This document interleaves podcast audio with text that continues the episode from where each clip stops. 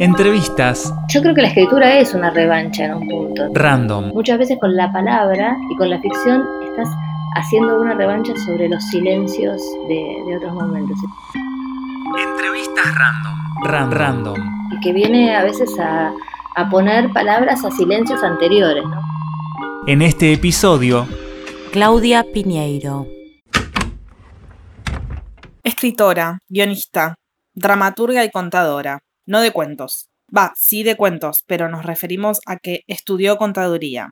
No sabemos qué tanto hay de la contadora en su obra, pero si algo destaca al oficio de escritor es la capacidad de hablar siendo muchos y muchas. Así que bienvenida a la contadora. Escribió Tuya, Las viudas de los jueves, Betty Boo, Las grietas de Jara, Elena Sabe, Una suerte pequeña, Quien no, que es un libro de cuentos, entre otros y lanzó, ahí nomás de entrar en la cuarentena, el último, Catedrales, que cientos de personas ya devoraron en medio del encierro. En buena parte de sus obras nos encontramos con una caracterización desafiante sobre la clase media argentina, y acá tenemos la primera soga. ¿Quiénes están dentro de esa clase? Pero Piñeiro no piensa nomás en cómo es la clase media, sino más bien en qué hacen con algunos de sus problemas, depresión, closet, Alzheimer, violencias, peleas, hipocresía. Vamos a pensar dónde pone los límites este grupo, quién es adentro y quién es afuera, pero también qué jerarquías se construyen dentro. También vamos a pensar en la voracidad de las redes sociales, en el silencio de la cuarentena, en qué nos pasa con los libros en esta época y las tangentes que siempre se cuelan y fagocitan las entrevistas. Yo no creí en Dios. Lo confirmé en el instante en que me anunciaron que había aparecido el cuerpo sin vida de mi hermana menor, Ana. Lo dije al día siguiente, en su velorio. Eh, el libro cuando empezó la cuarentena hacía tres semanas que estaba en librería. Había salido sobre los últimos días de febrero porque era una novedad de marzo. Entonces lo agarró la cuarentena con gente que ya tenía el libro. Así que durante las primeras semanas recibí muchísima infinidad de mensajes como con ningún otro libro de lectores que lo estaban leyendo. Eso fue sumamente amoroso y, y a mí me gustó muchísimo recibirlos porque había mucha gente leyendo, el libro estaba acompañando en la cuarentena, pero por otra parte la gente se tomaba el trabajo de hacer devoluciones que eran casi reseñas del libro, ¿no? No era un mensaje simplemente como a veces pasa, viste, en las redes que te mandan la fotito en el lugar que están leyendo tu libro, sino que además se tomaban el trabajo de contarte qué les había pasado con, el libro. Entonces fue como muy rico, incluso yo guardé muchas de esas porque me parecían como material interesante para, para entender la lectura del libro, ¿no? Eh, después como en la mitad de la, de la cuarentena apareció el que lo compraba en ebook también, ¿no? Porque, bueno, ya después el libro no, no podía circular, pero había mucha gente que lo, lo, compraba digitalmente y lo leía digitalmente. Y después ahora, sobre el final, que se, que se, que se liberó la venta, viste, que vos podés comprar eh, pidiendo a una librería y que te lo envían, de nuevo empezó como el proceso de las primeras semanas, ¿no? De gente que lo, está leyendo, que lo está acompañando en la cuarentena, que lo recibió en papel porque lo encargó en una librería de cercanía o por envío y de nuevo me empezaron a llegar un montón de mensajes, como te decía, con mucho detalle y muy amorosos de, de lectura.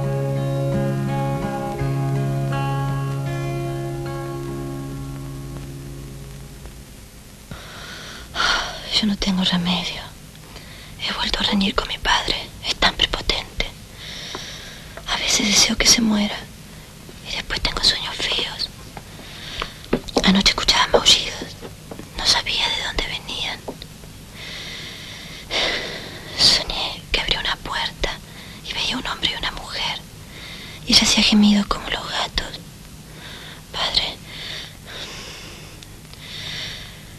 no podía dejar de mirar. Mira, yo nací en una familia católica eh, con una bisabuela que, estuvo presente bastante tiempo, porque a veces no conoce a su bisabuela por cuestiones de edad. Yo sí la, vivió bastante tiempo mientras era mi infancia y parte de mi adolescencia, y era una mujer que iba a misa todos los días, de lo que se dice de misa diaria.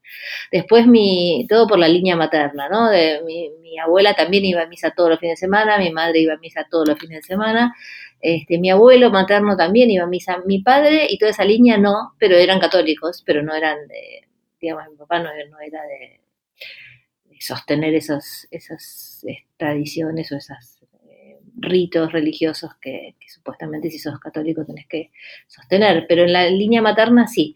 Entonces, bueno, eh, mi educación no fue eh, en una escuela católica eh, por, porque éramos católicos, yo fui a una, a, una, escuela bastante moderna, liberal, se llamaba Gabriela Mistral en Bursaco. dudo que muchos de los padres que mandaban a los chicos al colegio supieran muy bien quién era Gabriela Mistral, y, mucho menos cuestiones relacionadas con su, elección sexual y demás, que los hubiera espantado probablemente, pero era un colegio precioso, o sea, a mí me encantaba que se llamara Gabriela Mistral, creo que tuvo que ver también con, con este... Con, esta cosa de venir con, con el tema de la literatura desde siempre, mi, mis padres lo eligieron porque era más moderno en algunos aspectos que otros, pero ese colegio era solamente primaria. Y en la secundaria, también en Bursaco había que elegir entre lo que había eh, cerca y este, el único colegio nacional que había en Bursaco nacional es bachiller, ¿no? Había bachiller comercial. El único nacional o bachiller que había era un colegio de monjas que, y algún otro que no tenía mucha, digamos que no tenía mucho prestigio. Este colegio de monjas era considerado un buen colegio, entonces mis padres me mandaron a ese colegio por eso. Me podrían haber mandado dos pueblos, o sea, tomando el colectivo a otro pueblo, pero ellos prefirieron la cercanía y que era un buen colegio y, no había obligaciones religiosas en ese colegio, pero obviamente era un colegio de monjas, entonces teníamos religión, teníamos algunas profesoras que eran monjas, entonces todo eso también eh, me dio contacto con, la religión. Y yo misma, hasta los 26 años, fui siempre a misa y cumplía con las, las este, mandan no, digo los mandamientos porque eso creo que no los cumple nadie, pero este, con algunas cosas como que te tenías que confesar, que solamente podías comulgar si te confesabas, que tenías que hacer una hora de ayuno antes de comulgar, etcétera, etcétera, etcétera. ¿Y, cómo llegó ahí el eh, desprenderte de la religión? Él, digamos, siempre fui, eh, cuando, yo, cuando yo abrazo algo, lo abrazo en serio y cuando empiezo a cuestionarlo, también lo cuestiono eh, sin, sin, anestesia, ¿no? Entonces, mientras fui católica, fui católica y respeté todo esto. Y cuando este, se murió mi papá, me empecé a permitir pensar que había muchas cosas de la religión con las que yo no, no coincidía y muchas en las que no creía, que básicamente lo que a mí me acercaba a la religión era un temor reverencial a Dios, ¿no? Ese temor de qué pasa si, si, si no crees, qué pasa si no crees en Dios, qué pasa si no cumplís con esto que te dicen que hay que cumplir.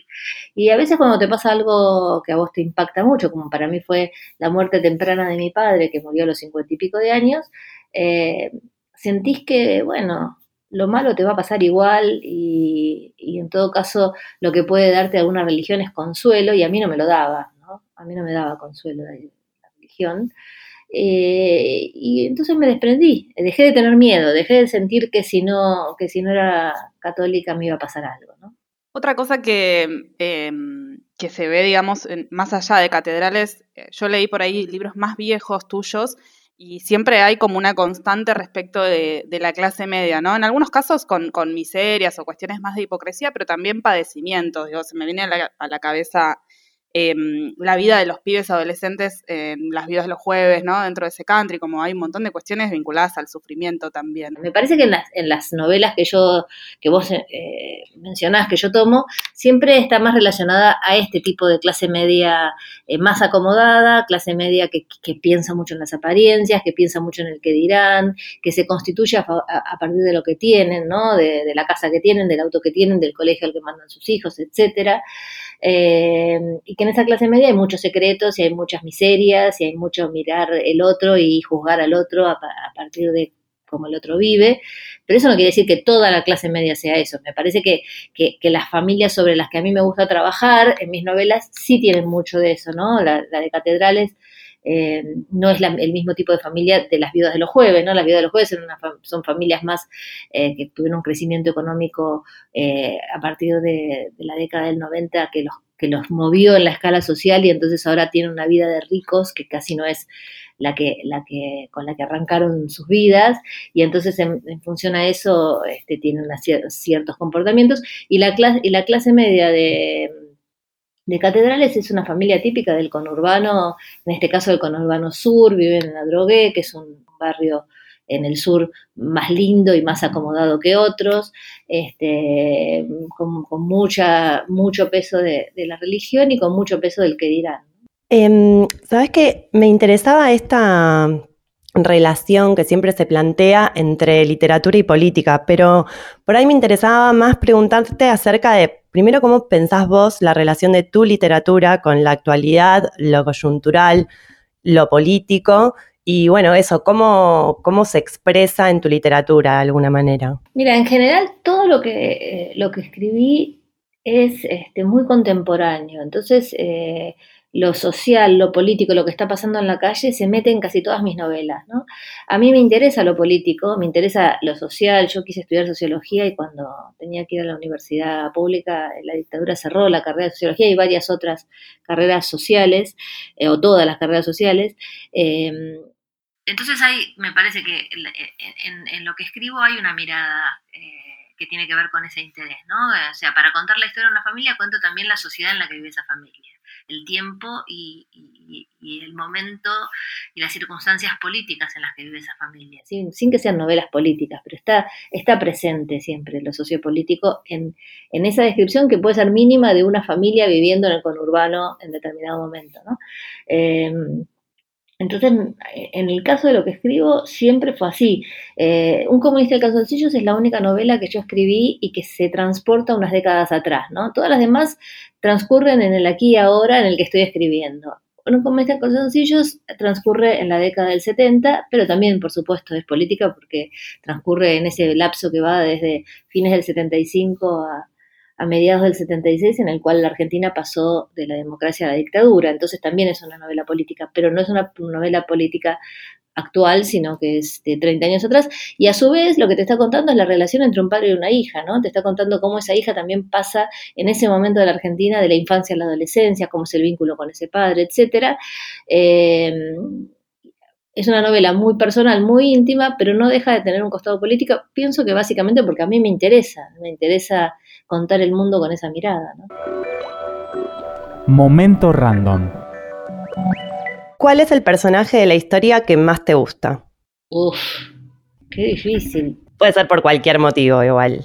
Sí, no sé, me viene, me viene a la, cabeza Madame Curie, pero no sé si es un personaje histórico en el sentido que vos lo planteás, pero sí es parte de la historia, ¿no? Y digamos, es un personaje que yo conocía poco por, por este por, lo que estudié en el colegio, pero luego leyendo una novela de Rosa Montero que se llama La ridícula idea de no volver a verte, ella hace como un paralelo entre la vida de Madame Curie y la vida eh, y, su, propia historia, ¿no? Con, el duelo y con la muerte de un ser querido, etcétera, con un pequeño librito de Madame Curie donde también cuenta cosas ella, y ahí supe toda la lucha que ella tuvo para ser este considerada, ¿no? Porque ella en el laboratorio trabajaba con su marido, pero cuando se reunían los del premio Nobel, el que invitaban a ser marido, cuando había cenas de académicos, el que invitaban a ser marido. Gracias a que el marido era bastante más deconstruido que el resto de los hombres de la época, ella tuvo lugar en algunos, en algunos sitios porque el marido lo exigió. Pero si hubiera sido por, por, por, cómo funcionaba el mundo, quizás no hubiéramos sabido que existía Madame Curie, ¿no? Eso me pareció muy, muy impactante. Estás escuchando a Claudia Piñeiro, ella es escritora, es guionista, es dramaturga. En relación a, las cuestiones de la comunicación contemporánea, ¿no? Las redes sociales, se me ocurre, se me viene a la cabeza eh, tu situación con la levotiroxina, que parece que no la, esto lo decimos, aclaramos para los lectores, porque hace un tiempo fuiste blanco de mucho ataque por simplemente compartir una foto de un desayuno y que te critiquen cómo tomás esa medicación. Digo, más allá de este ejemplo en particular que puede servir como para, para disparador, para pensar, ¿cómo ves estas, estas eh, instancias de comunicación de las redes sociales? o por ahí esto es un ejemplo que te parece mínimo y, encontrás otras cosas que están buenas. Eh, ¿Tenés ahí una lectura? Sí, lo primero que quiero decir es fíjate cómo influye, porque vos decís, parece que no estás tomando bien la medicación, y por supuesto que la estoy tomando bien, y la estoy tomando como mi médico, que es una médica que es extraordinaria y que es la que lleva mi, mi hipotiroidismo desde, desde que yo tengo 20, desde mis 26 años, o sea, hace más de 30 años que yo tengo este, esta enfermedad, la llevo muy bien con las indicaciones que me da mi médico. Y yo tomo la medicación como me dice mi médico que tengo que hacerlo, como todos deberían hacerlo. Seguir las, digamos, seguir las indicaciones de su médico. No, no, digo que los demás tienen que hacerlo como dice el mío, pero cada uno tiene su médico que le dice cómo tiene que tomar la medicación. Dicho esto, no solamente se, se originó una discusión en las redes donde la gente opinaba que estaba mal como la tomaba, sin saber ni cómo la tomaba, ni por qué, ni lo que tengo, ni nada, sino que incluso el diario La Nación hizo una nota en función a cómo yo tomaba la, la levotiroxina, metiéndose en un tema privado, porque no es lo mismo que, digamos, yo no dije cómo yo tomo, yo puse una foto del desayuno y entonces me decían que tendría que haber tomado una hora antes la medicación, eh, y, la, y, en base a eso el diario La Nación se mete en un tema tan privado como es la medicación y la enfermedad que tiene una persona y saca una nota en un diario. Me pareció tremendo. Eso también es un tema para analizar de las redes, ¿no? Cómo hoy los diarios se alimentan de lo que sale en las redes para hacer notas que no tienen ningún valor periodístico. No son notas de valor periodístico, son simplemente buscar clics a, una, a, un, a un título y que la gente lo lea y que después lo que encontrás ahí no, no tiene valor periodístico, básicamente. Eh, me parece que ese es uno de los problemas que no son de las redes, sino de cómo se usan las redes. Para mí las redes son extraordinarias y es buenísimo que podamos estar conectados en este momento, en esta, en esta situación en la que estamos en cuarentena, creo que eh, las redes cumplieron un rol extraordinario de comunicación. Si no fuera por ellas, estaríamos mucho más aislados de lo que estamos, ¿no? Entonces, me parece que ponerle a las redes el, digamos, el peso del mal uso que hacen algunos de ellos y no, no, no me parece que, esté, que sea sensato. Lo que sí, por supuesto, es todas las miserias eh, que tenemos siendo personas que caminamos por la calle, las tenemos también en las redes y las redes a veces facilitan ciertas, ciertas acciones agresivas, hasta ilegales, ¿no? Eh, que se potencian permanentemente.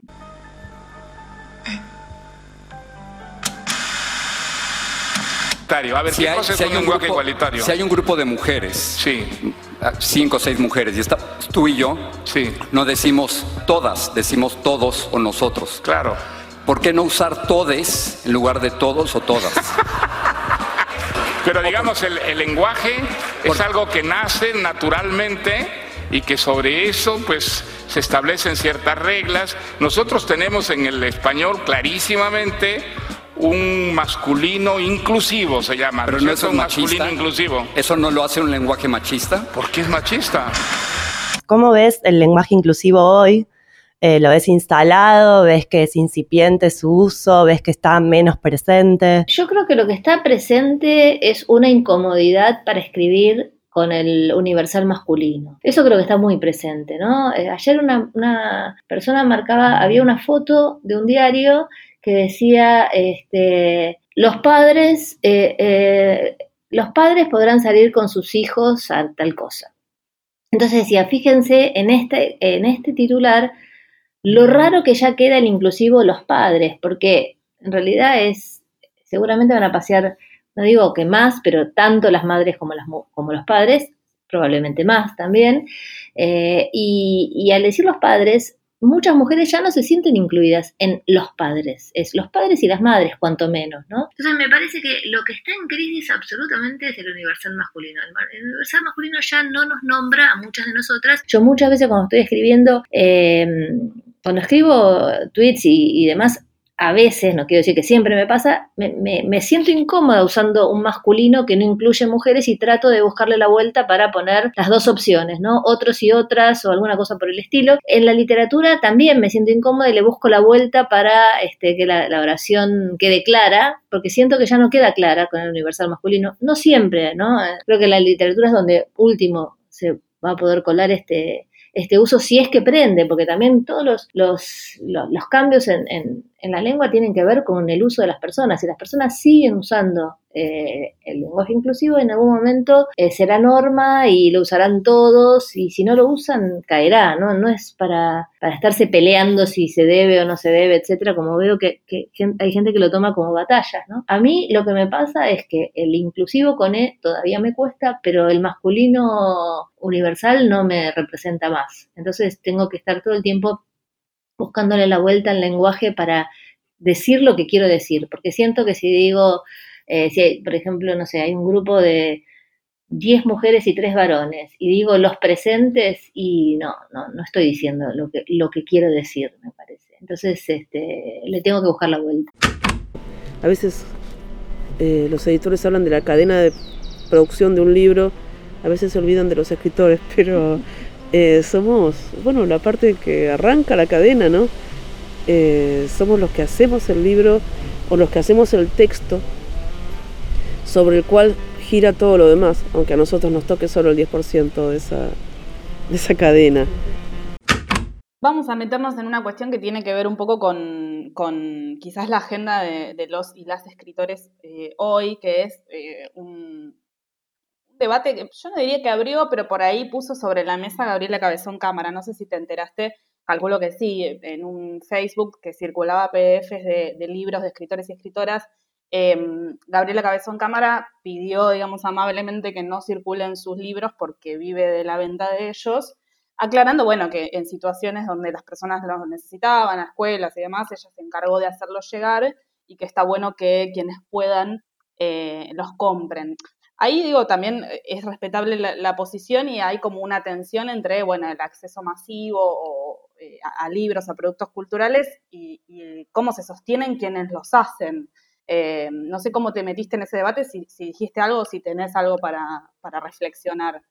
Gabriela Cabezón Cámara no solamente fue a defender a ella, ella fue a defender a otras autoras también que habían sido este, subidas a un grupo de Facebook, eh, muchas de las cuales no son personas que no pueden comprar un libro. Me parece que no es equivalente a que este, un chico en un colegio no puede comprar su libro. Yo me he pasado la vida y ellas también regalando libros, yendo a, escuelas donde te traen fotocopias de los libros y vos le firmás como si fuera el, libro sacado recién de la editorial, eh, libros que te das cuenta que son pirateados, donde hay un problema peor porque hay una persona que lucró con ese libro, vos te traen un libro que la tapa es, es de un papel que te das cuenta que no es el de la editorial y vos sabés que alguien le vendió ese libro a un precio más barato, entonces hay un señor que está haciendo negocio con ese chico que no puede comprar el que... El, libro y yo prefiero regalárselo a ese chico antes que un señor haga negocio. Eh, entonces, ahí hay un planteamiento que hicieron algunos autores que es cerrado y es, y es este, me parece injusto, ¿no? Porque mm, cualquiera de esas autoras eh, que quedaron en, en, medio de esta de esta,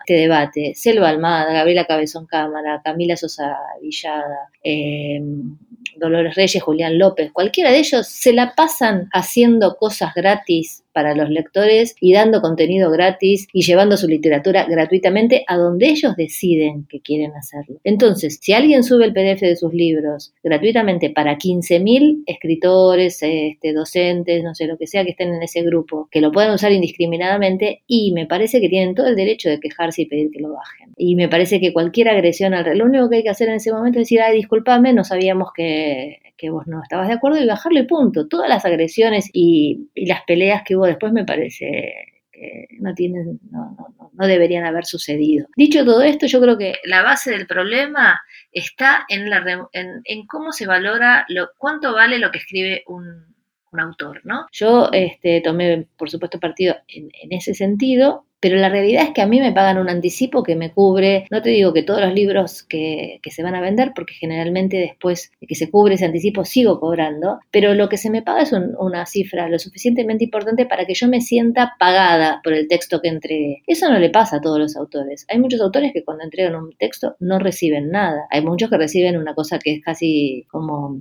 por darte un anticipo, pero que no representa ningún valor económico concreto de lo que después va a ser ese libro en la cadena del libro. Hay autores a los cuales se les liquida los derechos un año después sin ajuste por inflación y hay algunos a los que no se le pagan nunca los derechos. Entonces creo que el problema, la base de todo el problema está en, en ese primer intercambio, ¿no? La literatura, por supuesto, la literatura, por supuesto escribimos porque queremos escribir, porque queremos usar las palabras, etcétera. Pero una vez que esa literatura entra en el mercado económico, debe, eh, hay, hay que darle un valor. Y hace dos siglos atrás se definió que era el 10% y cada vez que decís, ¿por qué el 10% y pagado un año después sin ajuste por inflación? Te dicen, porque siempre fue así. Bueno, siempre hubo esclavitud y un día dejó de haberla. Eh, antes las mujeres no teníamos la patria de potestad de, sus hijos y cuando nos quejamos las pasamos a tener. Antes no te podías divorciar y ahora sí. Entonces, que a mí me respondan que porque hace dos siglos atrás se puso que era el 10% y sigue siendo el 10%, eso es lo que vale el, el trabajo de un escritor, yo no lo acepto. Y no acepto que se pague un año después y no acepto que se pague sin ajuste por inflación porque el que pone el papel se les paga en el momento, a los empleados de la editorial se les paga el sueldo todos los meses, al que hace el diseño de la tapa se le paga cuando la entrega, al único que no se le paga el trabajo cuando la entrega es al escritor, eh, que va a resultados con una empresa, porque una cosa es la literatura y otra cosa es la empresa, pero ese, esa literatura entra a, un juego empresario en el cual se nos pide ser socios de una empresa. Entonces vamos a resultados de unas ventas que no dependen solamente del texto, depende de cuántos libros decide este, imprimir esa editorial, cómo piensa distribuirlo en las librerías, cómo lo distribuye, etcétera, etcétera. Y si esto fuera la venta de camisas y el camión va con sus camisas y en la esquina lo para alguien y le roba las camisas, es un problema de la empresa, no del que hizo las camisas, no del que le pasó, le pasó la máquina, hizo el molde, etcétera. Es la empresa. Entonces nosotros estamos asociados en todas las pérdidas. ¿no? Pero, y en las ganancias mínimas de ese 10% pagado un año después en un país donde la inflación es del 50%, sí te lo pagan. Entonces, el problema real para mí es ese, está ahí. Está en, el origen de cómo se le se valora y se le paga a un escritor, independientemente de después cómo circulan estos, estos libros. Me interesaba también saber si estas condiciones eh, laborales, porque de alguna manera son condiciones laborales de escritores y escritoras, también cuartan la posibilidad de escribir ¿no? A quienes quieren ingresar a la, literatura y a sus modos de distribución, que son los que existen.